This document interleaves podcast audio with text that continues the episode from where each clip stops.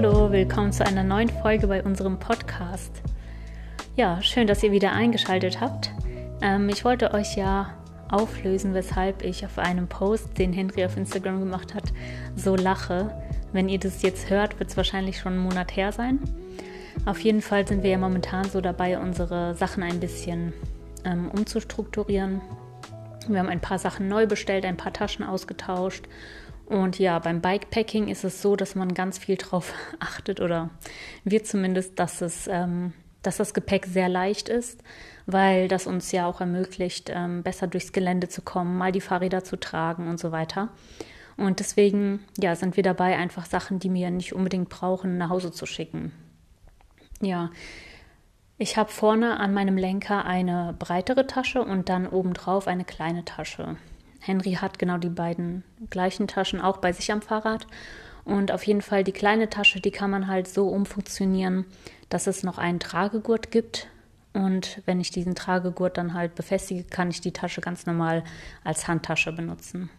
Ja, ich kann mich noch gut erinnern, als wir für die Reise gepackt haben da hat ähm, Henry schon so aussortiert, was er nicht braucht. Und er hat seinen, also das war so ein roter Tragegurt, und er hat seinen roten Tragegurt als unnötig empfunden, weil er noch einen anderen Gurt hatte, den er gleichzeitig an seine Kamera dran machen konnte. Genau, und jetzt so, nachdem wir schon ja, vier Monate unterwegs waren und dann auch zwei Monate jetzt halt schon hier auf Kreta, war es halt so, dass Henry diesen Gurt total unangenehm fand. Der hat ihn dann mal mit meinem verglichen, hat gesagt, ja, deiner, der ist viel kleiner und so ähm, leichter. Wir hatten den dann auch gewogen und geguckt. Ähm, meiner hat irgendwie um die 35 Gramm gewogen, seiner, glaube ich, über 100 Gramm.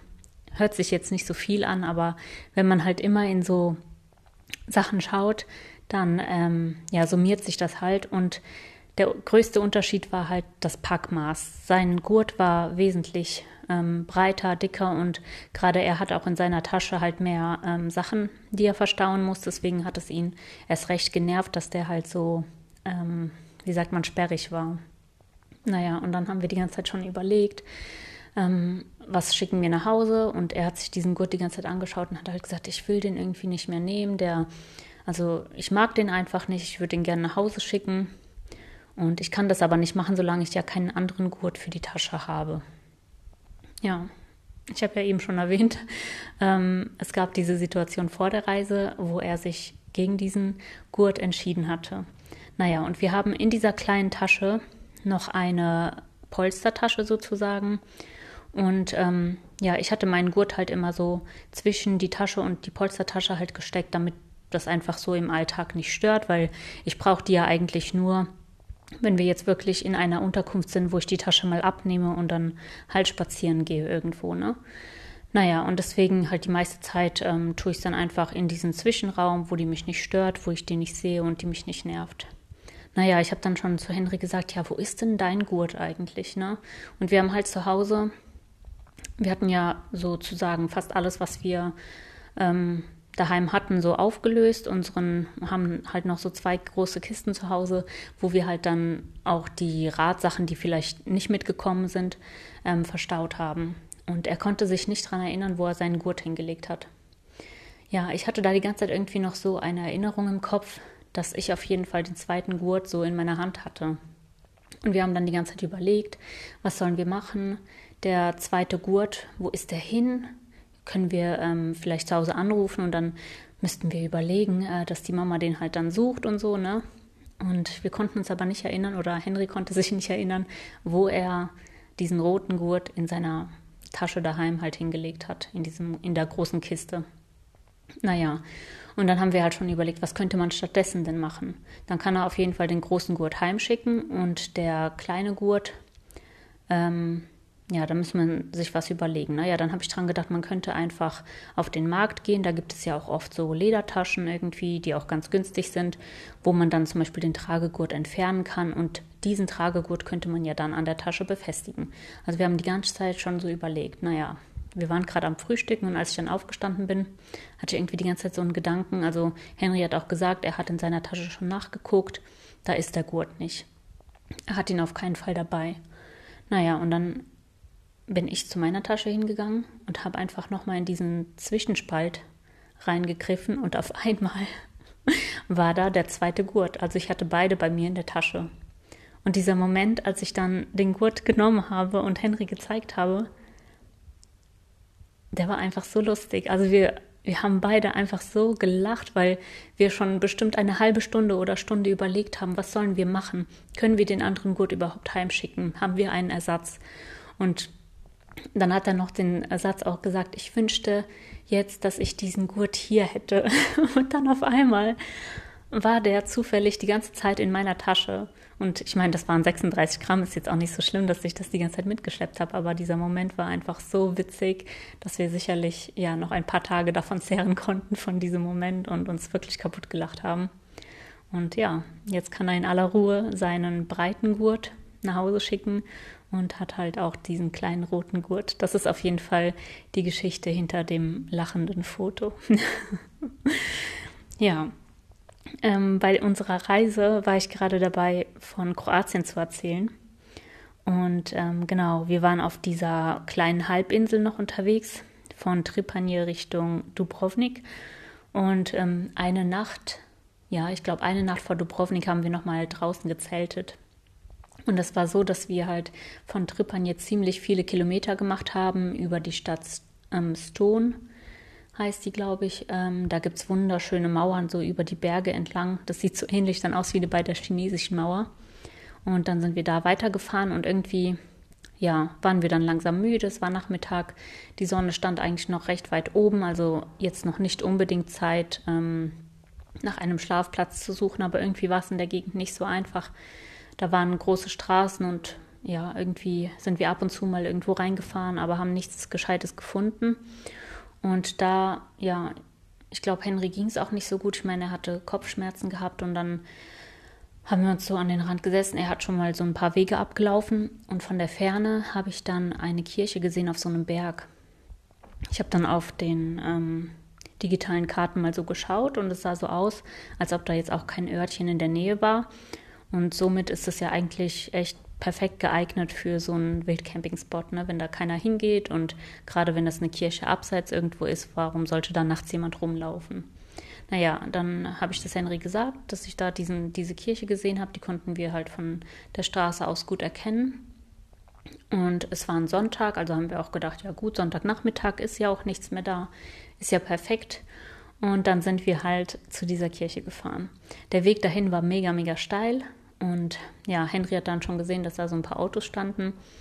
Und ich war aber trotzdem irgendwie so voll dafür, dass wir da unser Zelt aufschlagen. Dann bin ich also mit dem Fahrrad einmal hochgefahren und habe ihm dann zugewunken, dass er hochkommen soll, also dass es auf jeden Fall gut aussieht dort.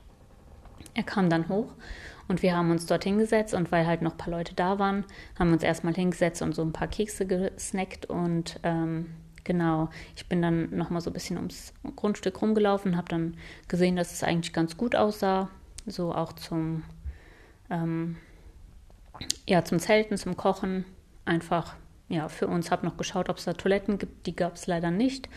Und somit haben wir halt gedacht, wir warten einfach ein bisschen, bis die Leute weg sind. Und ja, ich hatte auf jeden Fall ein gutes Gefühl dabei. Ja, mit der Zeit hat sich dann herausgestellt, dass irgendwie, ja, die Besucher nicht aufhören. Und ich habe mich schon ein bisschen gewundert, habe dann mal geschaut, das war halt der 31. Oktober, also ähm, ein Tag vor Allerheiligen. Und in Kroatien sind ja viele Leute auch sehr so religiös gläubig und katholisch. Und anscheinend ähm, haben da halt wirklich sehr, sehr viele Leute dann ähm, ihre Gräber besucht und die nochmal mit Blumen geschmückt. Als gerade niemand da war, bin ich auch einmal dann zu diesen Gräbern hingegangen und es war echt ähm, faszinierend. Also es war richtig bunt und es waren nur noch ein, zwei Gräber, wo halt noch nichts drauf stand. Also habe ich gedacht, ja gut, warten wir noch ein bisschen und dann ähm, hoffentlich kommen dann keine Besucher mehr. Ja, und somit haben wir da halt die ganze Zeit gesessen mit unseren Fahrrädern, so halt getan, als ob wir einfach nur pausieren und bestimmt gleich weiterfahren. Und irgendwann sah es dann so aus, als ob keiner mehr kommt. Dann haben wir uns langsam so hinter eine Mauer begeben und es war halt so, dass äh, diese Kirche wie auf so einem erhöhten Fundament gebaut war. Also das waren irgendwie so ein, zwei Meter. Und dann ähm, kam die Kirche und auch in dieser Höhe waren halt die ganzen Gräber und so. Das heißt, wir waren ähm, zwei Meter im Prinzip unten auf so einer flachen Ebene, wo wir dann ja langsam angefangen haben zu kochen. Auf einmal hören wir, dass noch ein Auto kommt. Dann haben wir gedacht, oh nein, hoffentlich sehen die uns nicht. Und dann, ja, haben wir halt in aller Ruhe dann unser Essen da gekocht. Es wurde schon langsam dunkel. Das war übrigens auch ein richtig schöner Spot für einen Sonnenuntergang. Man konnte so weit in die Ferne sehen. Und genau, dann haben wir da halt in aller Ruhe so gekocht, versucht halt nicht so laut zu kochen. Unser Kocher ist auch zum Glück nicht so laut. Und ja, irgendwann habe ich so gemerkt, dass da die Leute halt so mit Handylichtern da irgendwie so kommen und die haben auf jeden Fall mal so rüber geguckt. Ich weiß nicht, ob die uns gesehen haben. Es hat sich jetzt von den Gesprächen jetzt nicht so krass angehört, als ob die sich voll erschrocken hätten oder so. Aber ich habe mich schon mega gewundert, weil es war dunkel. Also es war wirklich schon richtig dunkel und da waren Kinder dabei. Also ich fand das so gruselig, dass die halt am 31. Oktober, in Deutschland ist es ja auch Halloween und in Amerika, ne? Also eigentlich voll der gruselige Tag, um auch noch auf einen Friedhof zu gehen. Und die sind dann noch mit Kindern an ein Grab gegangen, haben da Blumen hingestellt und so. Und es gab kein Tageslicht mehr. Die haben mit Handys da rumgeleuchtet. Also ich fand, das war wirklich schon gruselig. Und ich bin später, als sie dann ähm, weg waren und wir schon unser Zelt dann in einer anderen Ecke aufgestellt hatten, bin ich nochmal so über diesen Platz gegangen und also es war beeindruckend, es war eine sehr warme Nacht und sehr klar, aber da waren halt überall an den Gräbern diese Lichter, die halt so geflackert haben und so und ich habe echt gedacht, krass, dass hier einfach eine Familie mit ihren Kindern hingekommen ist, um da irgendwie noch, ja, ein Grab zu schmücken. Naja, war denen anscheinend so wichtig, dass sie das dann trotzdem in der Nacht machen mussten. Ja, am Abend ähm, genau danach, als die weg waren, hat Henry dann das Zelt aufgestellt. Da waren wir auch ganz froh, dass wir das nicht parallel gemacht haben zum Essen, was wir meistens machen. Und genau, als wir dann das Zelt aufgestellt hatten, ähm, haben wir eigentlich ganz gut geschlafen.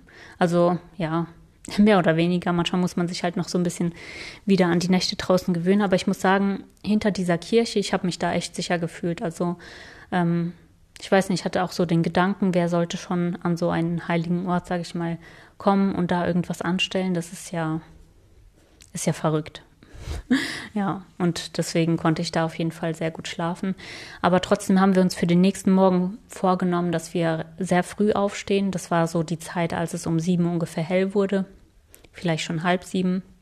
Und wir haben uns vorgenommen, dass wir einfach dann, sobald es hell wird, aufstehen, weil wir auch nicht wussten, wenn das ja gerade vor so einem Feiertag war, dann ähm, kann es gut sein, dass am nächsten Morgen auch wieder Leute ankommen. Ja, und somit haben wir dann morgens schnell das Zelt zusammengepackt, ähm, haben auch gar nicht da gefrühstückt oder so, sondern wirklich alles zusammengeräumt. Und ich kann mich noch erinnern, als wir gerade wieder so hinter der Kirche rausgefahren sind, da kam dann schon die erste Besucherin und ja, wir waren natürlich froh, dass wir das so geplant hatten und es geklappt hat mit dem rechtzeitigen Aufstehen. Ja, für den nächsten Tag stand ähm, gutes Wetter an, also alles gut. Wir sind dann ganz motiviert Richtung Dubrovnik weitergefahren und hinter Dubrovnik, ungefähr 20 Kilometer entfernt noch, hatten wir uns in einem etwas kleineren Örtchen am Strand dann auch eine Unterkunft geholt und das war richtig cool, weil als ich die gebucht habe, ähm, die war irgendwie super günstig, wahrscheinlich weil es so spontan war oder so. Das war über Airbnb. Und da haben wir, glaube ich, 15 Euro die Nacht ungefähr bezahlt für eine Woche. Und genau, das war einfach richtig cool, weil wir ja wussten, dass halt die nächsten Tage einfach schlechtes Wetter ist. Und ja, wir hatten auch noch ein paar Sachen zu machen, ähm, wollten noch ein paar Sachen erledigen. Und deswegen hat das ganz gut gepasst, dann nochmal eine kleinere Pause einzulegen. Wir hatten auch geplant, dass wir dann nochmal nach Dubrovnik fahren ähm, mit dem Bus einfach und die Stadt erkundigen. Und genau, sind also deshalb an dem Tag ähm, zwar in die Stadt reingefahren und haben uns auch dann diese Old City, die in Game of Thrones ja ähm, so der Hauptschauplatz äh, ist. Ähm, also Königsmund kennt man das ja, unter Königsmund. Und wir hatten uns das halt so von weitem angeschaut und es war echt äh, sehr beeindruckend. Aber ich muss sagen, trotzdem ähm, ist da halt echt voll viel in der Serie animiert. Also ähm, ja, in echt ist da viel weniger. Ne? Also die Burgen sind kleiner und so weiter und das sieht auf jeden Fall trotzdem ganz anders aus. Aber es war interessant, das mal so zu sehen, wo halt ähm, diese Serie gedreht wurde. Naja, und somit ähm, sind wir dann weitergefahren nach Kaftat, dieser kleine Ort, von dem ich euch erzählt habe. Und Genau, dann hat es angefangen mit Regen. Also den ersten Tag, der ging noch. Der Nachmittag war noch ganz okay. Aber danach hat es angefangen zu regnen und es hat nicht mehr aufgehört. Also ja, wir hatten noch so Hoffnung, haben immer so ein bisschen auf die Wetter-App geguckt und während Henry dann das Slowenien-Video zu Ende bearbeitet hat, ähm, habe ich halt immer wieder so ein bisschen geplant, was man in Dubrovnik halt anschauen könnte, wo man alles hin muss und so weiter und so fort. Also wir hatten da echt schon einen kompletten Plan stehen. Und ja, als dann der nächste Tag angebrochen ist, wo wir uns zuerst vorgenommen hatten, dann ähm, ja in die Stadt zu fahren, hat es einfach nicht aufgehört zu schütten und wir haben gedacht, nee, so haben wir irgendwie auch keine Lust, uns das anzugucken. Das macht halt keinen Spaß bei so schlechtem Wetter. Und ähm, ja, deswegen haben wir uns dann dagegen entschieden. Wir wollten dann unseren Aufenthalt dort verlängern, aber leider war das Airbnb ausgebucht für die nächsten Tage. Sonst hätten wir nämlich noch ähm, sonnige Tage erwischt, an denen wir nach Dubrovnik halt gekonnt hätten. Und ja, für uns ja, stand dann einfach fest, dass wir Dubrovnik erstmal nicht sehen und auch nicht zurückfahren wollen, sondern dann einfach vorwärts fahren. Genau, und dann haben wir also ungefähr eine Woche dort ähm, verbracht, haben das Slowenien-Video hochgeladen. Das war auch ganz interessant. Ähm, das war ja dann das erste so richtige Video, wo wirklich Action drin war. Wir hatten ja zwar vorher schon das ähm, Video von Venedig gemacht mit dem Fotografieren und so, aber das war so das erste Mal, wo halt wirklich auch so Szenen von unserem ähm, Fahrradalltag halt drin waren. Und für mich selber, ich hatte das ja vorher dann auch noch nicht gesehen. Henry macht mit mir immer so eine kleine Premiere, wenn er die Videos fertig hat. Und für mich selber war das schon so cool, einfach diese Erinnerung dann zu sehen. Und ähm, ich kannte halt auch überhaupt keine Szenen. Ne? Ich hatte keine einzige Szene vorher irgendwie auf der Kamera mal gesehen, sondern klar, ich wusste von dem Moment, dass er da was aufgenommen hat, aber es ist ja auch so, wenn man über mehrere Tage filmt, dass man das auch vergisst. Ne? Und wir waren ja mittlerweile schon, keine Ahnung, über zwei, drei Wochen ähm, lag das schon zurück, dass wir in Slowenien waren und deswegen ja, war das auf jeden Fall für mich richtig cool, ähm, das so anzuschauen. Und wir haben uns dann natürlich auch mega gefreut, als dann so langsam von der Familie und so irgendwie Feedback kam. Ähm, den Liebsten hatten wir dann auch direkt den Link geschickt, dass wir das halt hochgeladen haben und ja, waren auf jeden Fall sehr, sehr froh und dankbar darüber, dass, ähm, ja, dass die Familie und die Freunde sich auch so darüber gefreut haben. Genau, und danach sind wir weitergefahren Richtung Montenegro und dieser Tag, wo wir dann losgefahren sind, der war nochmal richtig schön sonnig. Ich weiß noch, dass wir 23 Grad hatten und beide auch wieder in kurzen Sachen unterwegs waren und ähm, ja, wir hatten uns für die Grenze von Kroatien nach Montenegro, hatten wir uns auch gedacht, dass wir vielleicht erst nochmal so kleine Bergwege, Bergpassagen ausprobieren. Und ähm, genau, auf der Karte hatten wir halt gesehen, wo das so funktionieren sollte und sind dann da lang gefahren. Und als wir dann aber vor diesem Weg standen, also es sollte über die Berge gehen, da haben wir festgestellt, dass wir in einer Sackgasse sind. Also da war auf einmal ein Haus und dieser Weg sollte mitten durch das Haus führen. Naja, wir haben dann irgendwo hinterm Haus da irgendwie gesucht und äh, geschaut, ob da irgendwo ein Weg ist. Und auf einmal steht da so ein Mann auf dem Balkon. Und ich glaube, der kam aus Schweden oder so. Ich weiß nicht mehr genau. Auf jeden Fall von irgendwo im Norden, aus einem ganz anderen Land. Und der hat uns dann auf jeden Fall erzählt, dass da, wo wir hinwollen, kein Weg ist. Und dass es da, ja, auf jeden Fall keinen Weg gibt und wir umdrehen müssen. ja, und wir haben dann erst so gedacht, ja, wann geht der denn vom Balkon weg? Dann suchen wir weiter. Aber der ist leider nicht weggegangen, also mussten wir dann umdrehen und ja, haben dann nochmal eine, ein, an einer anderen Stelle gesucht. Und auch da, ja, war einfach nur ein Haus und so ein paar, wie nennt man es, hm, so Terrassen quasi ähm, im Berg so reingehauen, ne, wo dann, keine Ahnung, zum Beispiel ein Garten ist oder so, ne. Da waren so ein paar Terrassen, aber kein einziger kein Weg, der irgendwie so über den Berg auch drüber geführt hätte. Und ja, dann von der Ferne haben uns auch so ein paar ältere Leute halt angeschaut und beobachtet, was wir so treiben. Dann haben wir gedacht, ah ja, komm, ich glaube, hier ist nichts. Vielleicht denken die irgendwie auch schon, dass wir da so illegal nach Montenegro einreisen wollen. und ähm, deswegen, ja, haben wir das dann letztendlich sein gelassen ja, in dem letzten Geschäft vor der Grenze wollten wir dann noch unsere letzten Kuna ausgeben und dann bin ich in einen Laden reingegangen und habe halt gesucht, was kostet so viel, dass ich das kom komplette Geld loswerde. Ich habe dann gesucht, gesucht, gesucht und ähm, ich habe nur Eis gefunden, das so fast ähm, den Preis hatte, aber ich war irgendwie so ein paar Cent, hatte ich zu wenig. Genau, und dann bin ich erst zu der Verkäuferin, habe dann noch nach irgendwas anderem gefragt, ähm, ob es das irgendwie so in der Preisklasse gibt und so. Und ja, wir haben auf jeden Fall nichts gefunden. Und dann habe ich zu ihr gemeint, ja, ich habe hier halt nicht genug.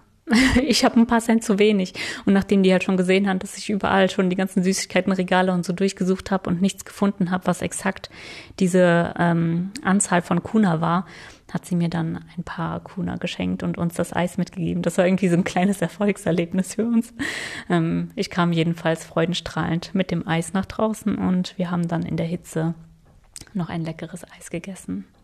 Genau, vor der Grenze haben wir dann aber nochmal eine Unterkunft geholt, weil es irgendwie dann auch sehr schnell dunkel wurde. Und ähm, wir haben dann an einer Tankstelle nachgefragt, weil wir auch kein Internet mehr hatten. Unsere SIM-Karten waren schon abgelaufen. Und dann hat uns von dem Tankstellenpersonal jemand dann ähm, eine Unterkunft empfohlen, die halt ein Ort zurück war. Also sind wir nochmal ein Örtchen zurückgefahren. Dort haben wir dann ähm, nachgefragt und das war so ganz ungewohnt für uns, weil ähm, ja zum einen, das war einfach ein normales Wohngebäude, also da hat einfach eine Familie in einer Wohnung gewohnt und die hatten dann so ein paar Zimmer, die die als Gästehaus quasi ähm, so vermietet haben. Ne? Ja, das war dann für so eine spontane Nacht irgendwo in einem Häuschen war das echt auch ein bisschen zu teuer.